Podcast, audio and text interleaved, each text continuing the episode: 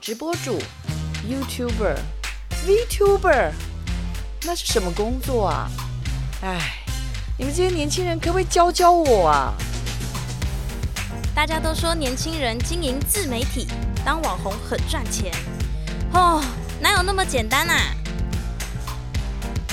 ？AI 会取代人类，还是让不同族群生活更平等方便呢？网络社群媒体崛起，传统媒体死定了吗？在网络世界冲浪的同时，你看的东西真的是你自己选择的吗？时下你不可不知的科技应用与社群发展，科技社群敲敲门，带你推开趋势的大门，跟我们一起。用媒体发挥社会影响力。欢迎收听科技社群敲敲门，我是小王老师，我又回来了，耶、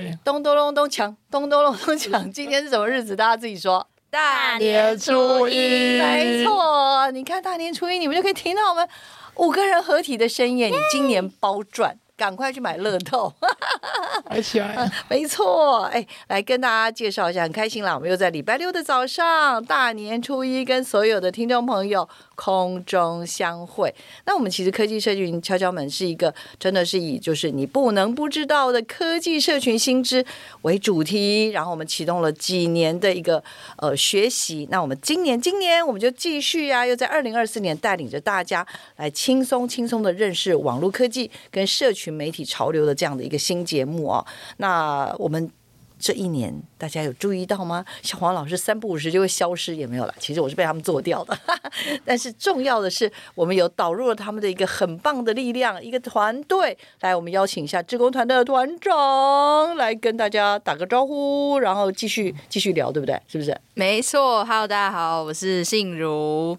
在今年呢，就是小黄老师刚刚有提到，我们在二零二四年，我们科技社群敲敲门跟我们伙伴注意合作。那我们在你不可不知的科技社群新知这一句话后面，我们追加了一句，叫做。用暗赞创造你的社会影响力。耶、yeah! yeah!！是的，就是期待跟各位听众朋友们，我们可以一起透过媒体的力量来发挥我们的社会影响力，然后可以为更多好事发声。那也提醒大家，在节目开始之前，要记得追踪我们的。不要忘记追踪我们的 Facebook 粉丝专业科技社群敲敲门，还有我们的 IG knock knock 底线 Radio K N O C K K N O C K 底线 R A D I O。那我想要问一下老师，小黄老师非常久没有出现嘛？没错，我已经休息一阵子，我都已经差点忘记自己是主持人了。最近有在抠出来说：“哎，老师你该主持。”我说：“哦，好好，我来了，我来了。”对，刚好在个大年初一来跟大家。拜个年，然后呢，顺便带着我手上的这只可爱的小龙，好吗？大家一定要到我们的社群，到我们的 IG 上去看。麻烦那个手机拿出来，让我帮我拍一下，这样很可爱。然后刚好是这两天呢，好朋友给我的，我觉得超适合过年跟大家拜年，新年好。好了，你刚刚问我什么？快说。好，我想要问老师的是，老师您知道今天这一集来敲门的人是谁吗？我不知道，因为我还一直问你说，请问我们今天到底要干嘛？对，是我非常的神秘，就是又。在开录前一刻才给老师这个今天节目的内容。Oh, 对，那我现在公布，我们今天要来敲门的就是我们所有人，耶！对，我们今天就是我们所有人呢，想要来敲我们广播专家小黄老师的门。我的天哪，原来我是这样被设计，我现在才知道，已经坐在这儿才知道。好，继续继续来说下去。因为我们大家对我们来说，嗯、老师真的是广播界的前辈。嗯、因为我们今年才开始接这个节目嘛，所以其实虽然我们已经有主持的一些集数，嗯，但是其实我们对于广播领域啊，还是有一些很想要知道的事情哦，就是、想要来请教一下老师。嗯，好吧，这样听起来好像我真的是就是有点像是一个前辈，广播界的前辈。但事实上，我自己入门的时候，我都还是一直很。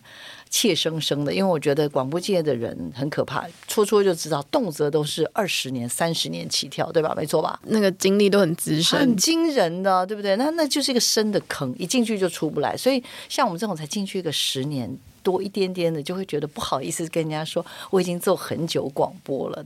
对，我们想要问老师的问题就是，老师一开始是怎么样踏入这个坑的？嗯，我想跟大家报告的是，因为其实小王老师我是一个电视人，就是我加入媒体这个行业的话，其实我就是加入电视这个产业，然后也做了十几二十年。那呃，当时其实我一开始加入广播的时候，我必须很诚实的说，就是我当时呢想到做。广播啦，那我刚刚有说我的，其实我以前是做电视，嗯，那各位知道电视就是有影像也有声音，所以我就会觉得我们这种已经知道怎么做电视的人，如果来做广播应该怎样？很懂很懂声声音，我我必须很诚实说，我刚刚讲了一开始我在想广播的时候，我是真的觉得我能够影像加声音都能处理，那我现在就光把声音给搞定，我会做不到吗？所以就是一个这种娇慢的心，就让小黄老师跟我的团队跟我的工作伙伴狠狠的摔了好几跤。而且我记得我们第一个月还第一个月多的时候，呃，已经累到真的爆肝，然后到没办法去去求救。我们请那个时候世新大学一个非常非常厉害的老师。那我们就请他吃饭，跟他请教说：“请问到底广播要怎么做？明明声音就是把它录一录就好了，剪一剪。因为我们的团队是会剪电视节目的，所以会剪影像，会剪声音。为什么做广播会做不起来嘞？但是真的就发现隔行如隔山，我们真的太小看广播了，所以我们就很真的是受了很大很大的教训。但是也因为从那样开始，我们就好好的学，从头学，然后也了解说，真的广播是一门大学问。”要做一个好的广播人，真的不简单。各位可以理解，就是说，当我们在做广播，就像我们现在这样一样，就是说，我们以为，哎，我们这样聊一聊，广播就这样聊一聊，然后节目就完成了，对不对？可是，因为我们就想要做一点点不一样的东西，然后甚至甚至，因为广播，各位应该都知道，像你看，我们现在听我们科技社群敲敲门，我们今年开始有很多小单元，对不对？我们当时就是为了要做小单元。然后我们就发现，怎么做小单元这么难做，然后要去收集，然后要，因为其实电台每次就给我们两个多小时，让我们让我们录节目，让我们做呃所有的后置，所以当时我们就每一次进去，眼看着时间一点一滴过去，然后我们节目还是没做出来，你知道那种焦虑吗？想要交东西出去，但是就一直产出不了东西的那种忧虑，就是好像时间 deadline 快要到了，但是我。东西却还没有生出来，那那那种痛苦，对不对？是不是？对，就好像是怀胎四个月，但是 怀不出来，还还在那边生不出来，然后又发现时间一点一滴又过去了，所以真就是一种学习的一个过程啦。然后，但是我也自很珍惜，所以我刚刚讲那个心境，然后从此真的，我就是从那一顿。跟蝶飞老师吃完饭之后，真的我就是了解说，原来广播真的是一门大学，而且我觉得那个整个的心态有了非常非常大的转变。所以应该这样说，就是后来我对于广播这个行业，我我真的有非常非常的，我不只是很尊尊敬这个行业之外，我也觉得他原来有一种很独特的魅力。我跟你说，各位，你们进来之后就知道，你会有点难以自拔。进去之后就会难以自拔，嗯、看起来我们也需要跟老师吃顿饭。对对对，我正要讲，如果我们摔一跤的话，是跟老师吃一顿 饭。哎，我们还是可以透过托呃戳戳再去再去媒合更多的厉害的老师，对不对？嗯、是不是？跟很多人一起吃饭，哦、越来压力越来越大。没问题。其实我真的觉得，而且广播人有一个特质，我觉得他们不藏私，就他绝对不会说你找他他就小气。对不对？没错吧？很乐于分享，没错，是一个非常乐于分享。所以这个是不是跟我们传统接触到的各式各样的媒体人，我觉得有蛮大的不同的哈？那我们这边其实还有一个问题想要问小黄老师，嗨，就是因为老师已经有十多年的这个广播经验嘛，那我们会想要想要问老师说，嗯，觉得在近几年来啊，广播节目有没有什么样的变化？嗯，这个问题真的很棒，因为小黄老师，我做刚刚有说，就是我做了之后，我做了两三年，我就开始觉得哇，广播真的是非常非常有趣，然后我也在这里面找到蛮大的乐趣。做一做呢，又发现，哎，不对，这个广播这个行业呢，好像它的影响力有限，就是后来就也。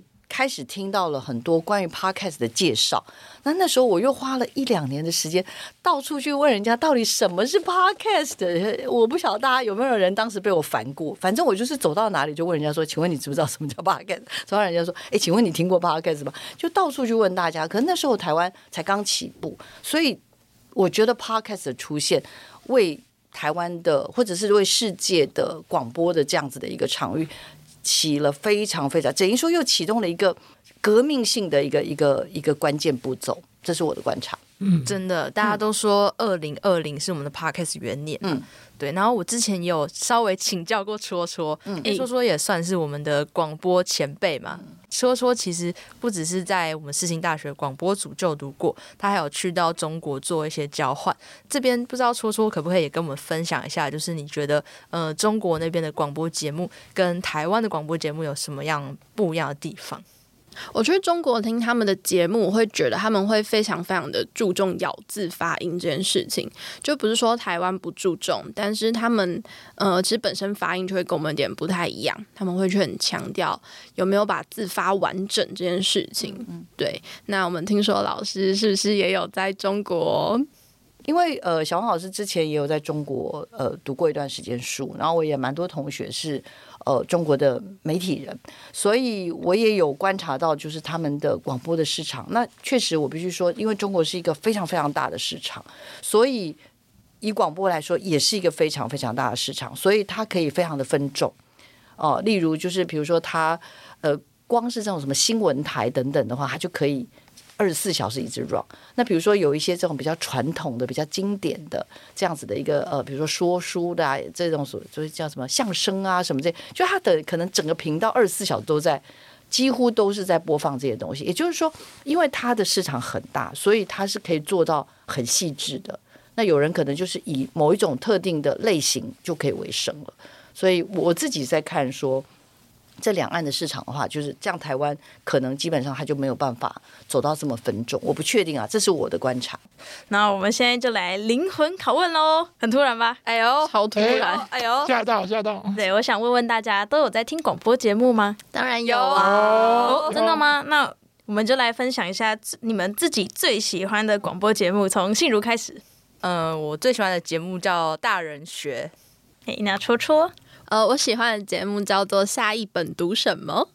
嗯，哦，听起来是讲书的节目。没错，他会分享很多的书，就是他读完之后内化之后分享给我们。那博谦呢？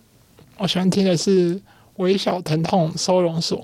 那小黄老师呢？小黄老师，我觉得我应该是有听 ICRT。哦，对，因为我还蛮就是。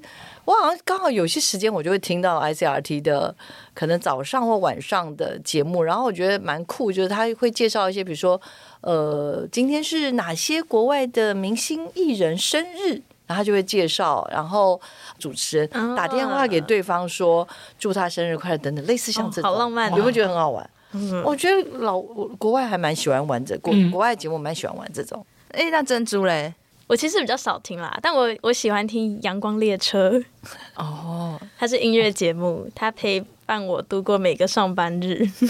哦，其实我们刚刚分享很多是。其实不是广播啊，是 podcast。嗯、那其实，嗯，刚刚有讲到说声音陪伴的这个形式，在近几年其实改变了还蛮多的嘛。就是不管是 podcast 啊，或者是其他可能很多我们有用过的服务。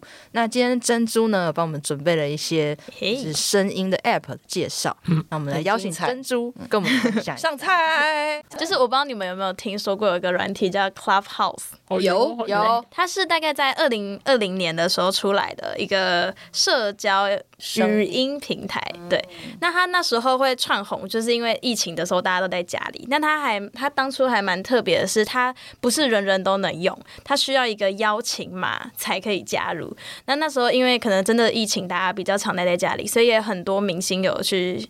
加入这个软体，所以它的功能很酷，就是可以开一个类似房间，然后你不用要求，你就可以进入那个房间。但那个房间它有一个上限，就是一间好像最多只能五千人。所以呢，比如说某个明星开了一个房间，大家就会想要进去，然后你可以类似举手，如果还有 cue 到你，你就可以开麦克风讲话。哇哦！对，那它还比较特别，就是它没有办法回放，它就很像直播那样，它不能留记录。对，但就是因为后来就是也是因为疫情稍微就比较没了，所以这个软体也有点小小的就落寞了。嗯、那我想到博谦是不是有用过这个软体？有，那还陪我度过了一次过年无聊的日子。哦，说？对，因为那时候刚好就是他刚出来的时候，刚好有一个很蛮红的，然后他那时候刚好就延上了一些。疗法嘛，就是肝胆排湿法。嗯，对，然后那时候因为全部人在烧这件事情，结果他没想到这位 YT 的这个直播主，他就上了 Clubhouse，他就自己开一个房间，然后去跟网友辩论，因为他一开始还不认为他自己是错的，然后就在那边，那时候就是，然后他开都是开十二点，就大家可能过完年打完麻将，然后他打开 Clubhouse，哎，怎么这么多人在听？然后就全部人挤在那边听他的那个，就是他的说辞跟他的说法，好有趣哦！你们你们有给到那那个那个形象感吗？他说好多人挤在那边听，我，我非常有画面，因为我也认识一个青年团体，他们现在还有在用这个 app，对，然后他们在做的这个主题叫做深夜一百谈。就是一百谈是一个青年团体做的广播，嗯，Podcast 节目。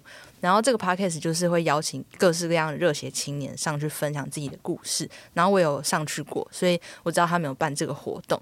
然后他们这个深夜一百谈呢，就是在上面嗯举办的一个嗯每周三跟每周五的十二点过后，会在上面开启的一个。秘密青年聚会，嗯，就是大家可以带着自己对于社会议题，就是你对哪一个社会议题有兴趣，然后你就会上线，就会在一个社群里面说，哎，我今天想要讨论某某议题，比如说地方创生，那其他关心地方创生的青年就会一起上线，然后讨论这个问题。嗯，那那你怎么知道说很多人挤在那边？我听说那好有视觉感哦，你知道什么？对，因为它是很多个人头头像。对，它就是一个画面，会有很多小圈圈，对对对，头像这样，谁在讲话就会出现这样。嗯，而且还会跳到上面。但他这个 Clubhouse 到后面，就是他为什么没落，我有参与到一点点，是因为那时候刚好刚好搭上的所谓的虚拟货币跟 NFT 的热潮，然后在 Clubhouse 上面就很多蛮多的一些，应该是 NFT 的制作人，然后或者是一些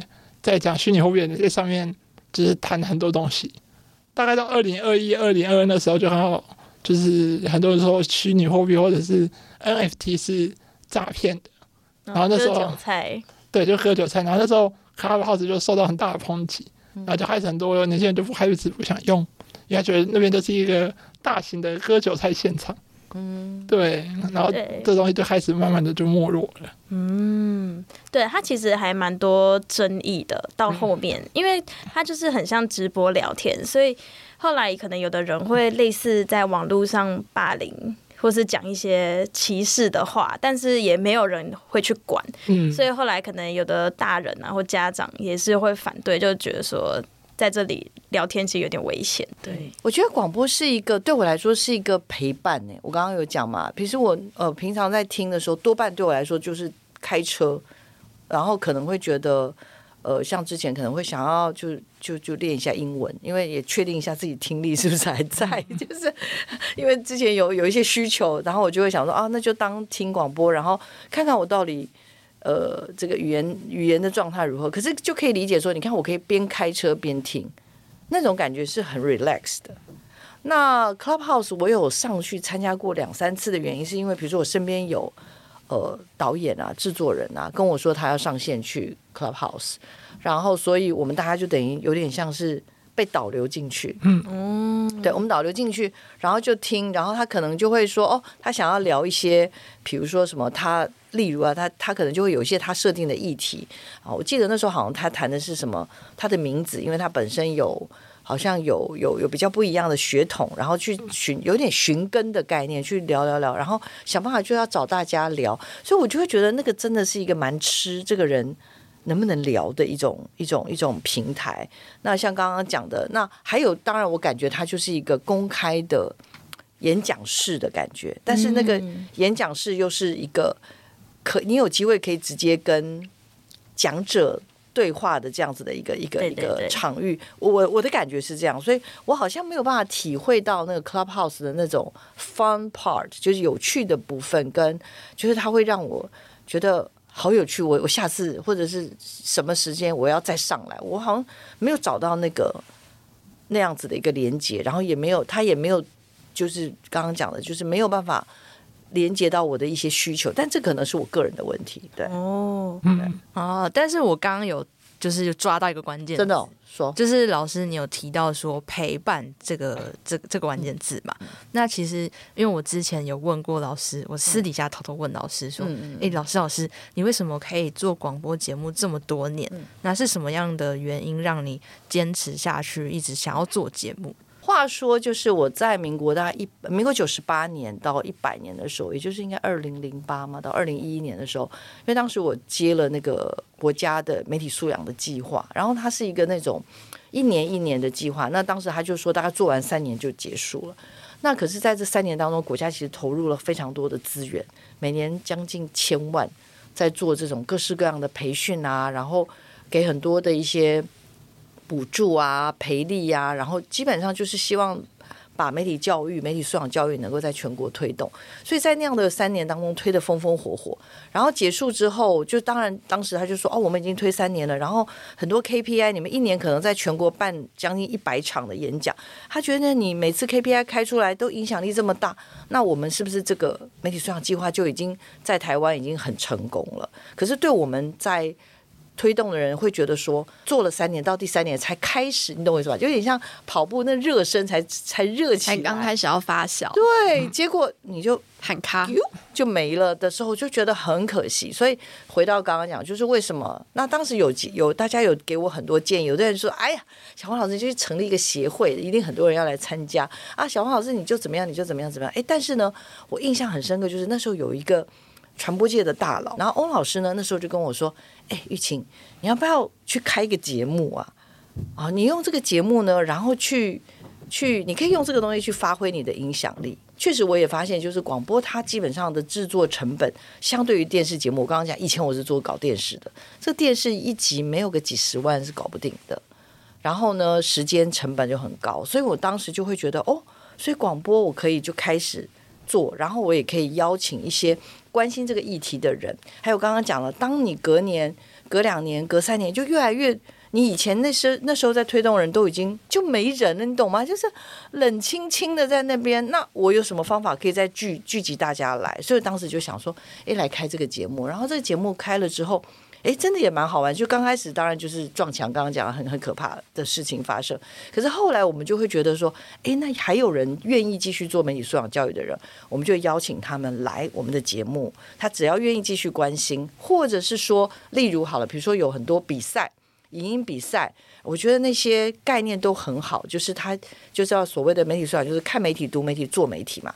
那那些做媒体的人，他们做了很多的人文的关怀的这些做这这些创作者，尤其是老师，尤其是小朋友，我们就邀他来上节目。那所以真的就越做越做。所以我刚刚讲了，做到第一年，第第一年刚开始还有点撞墙，到第二年的时候，我真的就觉得哇，其实广播真的是非常美好的。今天呢，我们有带来了两个小挑战。哦，好，每次都非常爱玩游戏，对，你就是很爱虐待我们就对了。没有，就是这两个小挑战呢，其实分别是跟声音还有社群相关的。对，因为大家应该都知道，我们有一个社群小达人珍珠，然后有一个声音的前辈戳戳，有，对，所以我们分别设计了两个大挑战，是我们的社群潮流大挑战，耶。对，那因为现在刚好是过年期间嘛，就是大年初一，所以我们的这个挑战内容呢，也会跟我们的龙年相关，所以大家可以期待一下。那首先呢，我要邀请珍珠来帮我们说明第一个挑战的游戏规则。对，那第一个挑战呢，就是清单。那前一阵子刚跨完年，有看到蛮多朋友都在玩，就是 IG 的二零二三打卡清单，就是在限动上分享自己二零二三年的成就。只要你有曾经经历过这些事情，你就可以在旁边的项目打勾，然后就可以在线动上面分享给你的朋友。那我们今天要挑战的就是做一个我们自己的过年清单哦。所以呢，我们现在呢就是要集思广益一起。想就是过年会做什么事啊，例如围炉啊、领红包、走春等等等，然后再来想我们的清单要放些什么。那所以呢，我们就要来玩游戏啦！哇，哇好紧张哦！对，好，那我说一下规则，就是待会呢要以打拍子的方式来进行，就是轮到每个人的时候就要讲一个主题。那我们的第一个回合呢，就是在过年的时候会做的事，嗯，做的事。过年的时候会做的事情，其实很多啦，不能重复，对不对？对，不能重复，可以很，然后要在拍子上哦没有，你字可以很多或很少，但就是要在那个拍子上。对大家都知道示范拍子嘛。一下。哦，过年会做什么？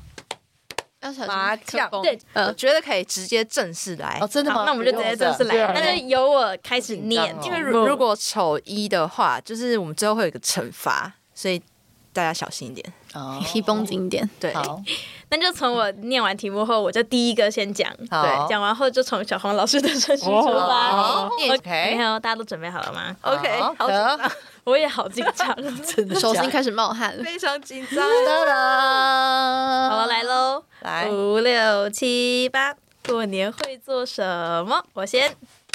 走春，麻将、熬夜、打牌、放鞭炮、嗑瓜子，洗手、吃年夜饭、追剧、赌博、放烟火。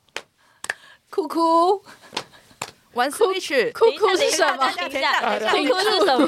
等一下，我刚没有意识到哭哭是老老师，请问年就会哭哭啊，哎，这个我不给过。哭哭因为有做很多家事啊，就哭哭了。哦，请问我们来投票一下，觉得哭哭可以吗？不行，哇，啊，对好，没其关系。实小黄老师上一个什么洗澡，我也觉得不太可以。为什么过年不可以洗澡？我们刚刚默洗温泉默许老师有一个机会了，对，但你第二次你丑二，好，丑二丑，没关系。我觉得第二回合我们来出一个老师可能比较擅长的，比如说，，那我们第二回合就是过年会吃的东西，哦吃的东西这个应该 OK 了但。其实很难呢。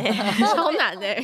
好了，食物都食物是我的强项。都 OK。食品公司，小黄老师食品公司，即哦将开张那我们来看一下哦，好先揭晓一下大家的年夜饭都会吃些什么。好好的，，那这是顺序，我们那我们就从小黄老师开始，我帮你念题目，然后。哦 OK 然后你就你就从你 开始，好的然后一样照刚刚的顺序过去。开始。五六七八，过年会吃什么？年糕、萝卜糕、珍珠丸子、白炒米粉、烤香肠、鸡汤、火锅、卤牛肚、东坡肉、佛跳墙、卤白菜、阿嬷的炒面、我想不到，太惊恐了。的炒面好 好细哦。这个感觉有一点，因为因为我阿妈非常的会做炒面，然后真的很好吃，但是因为它就是炒面，那我觉得讲下次预定一下。我讲炒面，就是大家可能会不知道炒面是什么，所以我就 阿妈的炒面。要特别的强，我觉得这问题对我太难了，因为我们的年夜饭不会特别准备什么东西，我们就其实还是吃的很家常。你也可以讲家常菜也没关系啊。我刚刚讲什么排骨汤的，你刚刚如果再轮到我，我就要说高丽菜了。放 青菜，哦好厉害，好厉害！我最好我刚刚原本要讲卤白菜，然后结果老师讲的，啊哇，拍谁抢嘛？说说丑一，说说丑一，好，那些老师也丑一我刚，刚也差点差点就要没有梗的。嗯，好，没关系。好哦，那我的第三回合要再难一点喽。第三回合是过年不想做的事。哇哇否定否定，，OK OK 呃 OK，我想不到了。好，开始，好了，那那就从说说开。对我一样念题我吗目，从你开始。好的压力好大。Oh my god 好的，好，好，五六七八，过年不想做的事，输钱、跟长辈聊天，洗澡，发红包，发了。本来要讲跟亲戚聊天，然后被博天讲走，然后我讲要发红包，又被老师讲走。你懂我刚刚的苦了吗？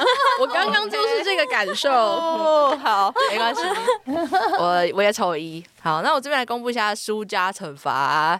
我们输家呢要发红包给大家。耶好了，要要开玩笑，开玩笑的，开玩笑的。里面没有东西的可以红包，拿我的红包都准备好了。哇，我们可以拿小黄老师的红包，啊谢谢老师哇老师，老师新年快乐！新年快乐！我们这次呢，其实刚刚有提到说，我们为什么要玩这个游戏呢？珍珠，哎，对呀、啊，为什么呢？啥呀？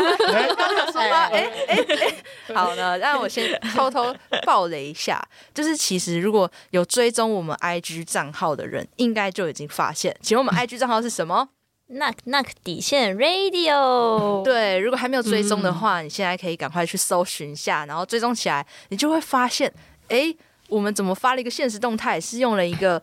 打卡清单的滤镜呢？耶，yeah, 对，没有错。那这个清单要怎么用呢？就是大家可以去使用这个滤镜，然后你可以看到上面有非常多是我们刚刚讲的一些答案嘛。那你可以把你自己有做的，就像打卡一样，比如说我过年的时候有做什么呢？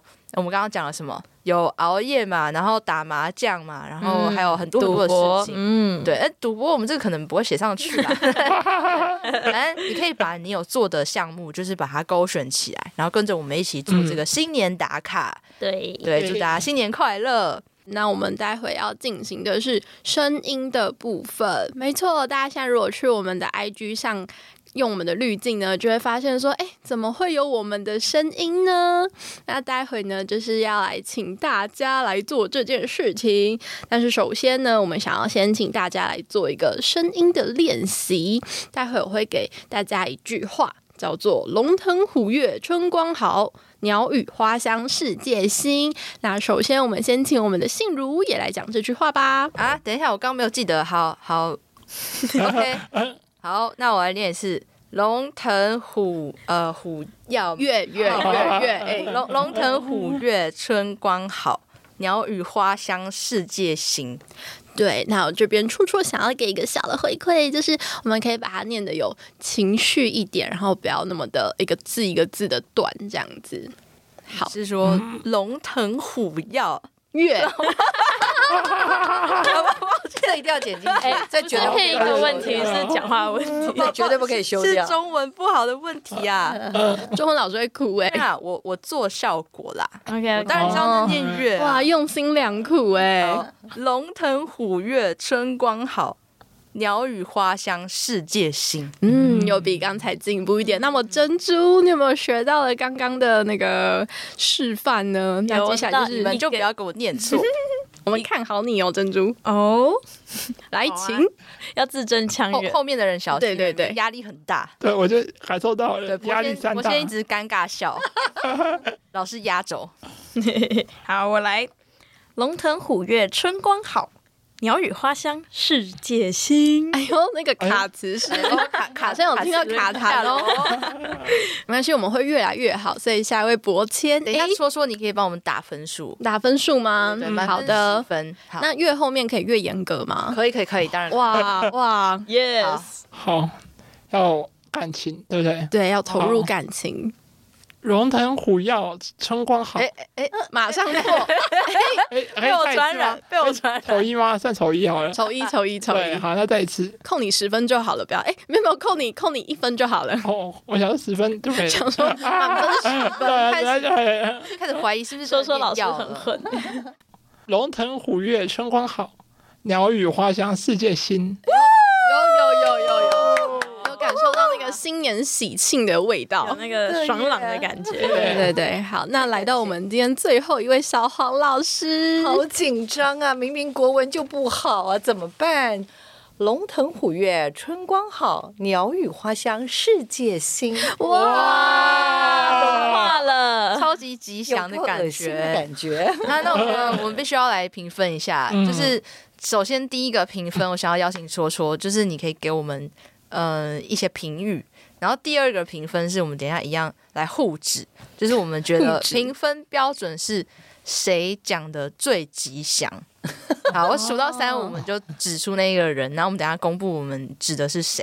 Okay, 好，好，我们先先来互评，一二三，哎哎，所有人都指小黄老师，老师你应该要指自己呀？没有没有没有，我我我觉得我觉得博谦。很令我惊喜耶！他刚刚念的让我整个完全感觉到有一种 鬼之一亮，包都发出去了。我刚刚其实也觉得，就是我也觉得博谦很哇，那你怎么没有指博签？对，我就犹豫了很久，可是突然就三个亿，我就顺着顺着指小黄老师。没关系，没关系。然后嘞，好，老师，那那你觉得我们刚刚其他三个人念的，你觉得红包可以给出来吗？还行喽，还还像你念念错那么多次，我不知道 怎么办。我想要把你国文老师的名字叫 念出来叫一下。刚刚博谦也念错的时候，我真的怀疑说，哎，我其实应该没有念错吧？其实念错的可能是在座其他三位。没有没有，绝对是你念错。哦，好吧。那现在揭晓戳戳帮我们评分，你可以给我们各自一些。评语评语好，我觉得老师就是满分没有问题，那个情绪之饱满、啊，他在巴结，他是想要多一点红包，想 你不要把我的心声讲出来，你知道害我没有红包。我觉得珍珠的情绪也很饱满，也很棒。那博谦呢，就是发音的部分有比以前优秀。那那个刚破坏我红包的人呢，我们想要给他分数啊。好，我给你分。好的。我们刚刚进行了一个就是算声音的练习嘛，其实这算是一个小小的铺梗。为什么说铺梗呢？因为我们刚刚在听上面那首歌之前，我们有提到说我们今天还有第二个挑战，那也是刚刚说说有稍微提到说，哎，我们有第二个滤镜，居然是有我们的配音在里面的，超酷！到底是为什么呢？其实就是我们今天偷偷录制给大家的。那这边呢，我们也来分享一下每个人，嗯，我们想了一个过年的颓废事。我们现在要来跟大家分享，我们不走正向的。嗯、对，那等一下呢，我们一样会有我们的戳戳小老师会教我们怎么念好这句话。比如说，我想要念的过年颓废话是：过年加班可以有加班费吗？对，那因为我这句话我这样子声音念，好像就很很普通，没有那个感觉，所以我就会想要请戳戳可以来教我怎么念好这句话。对，所以其他大家可以想一下，你自己想要用的这个颓废话是什么？那可以简单说一下原因。好，好，那我们先以信如刚刚的那个过年加班可以有加班费吗？你就去想象说，当那个领到薪水的那一天，结果发现上面根本就没有钱，那个内心的愤怒跟怨恨，然后你把它想象在你的脑海，然后再念出来。啊，你可以示范一次吗？过年，我现在已经脑袋被冻结了。我我想象了之后，我脑袋已经冻结了，太生气了，讲不出任何话。好，过年加班可以有加班费吗？好，我来示范一次那个很生气的感觉。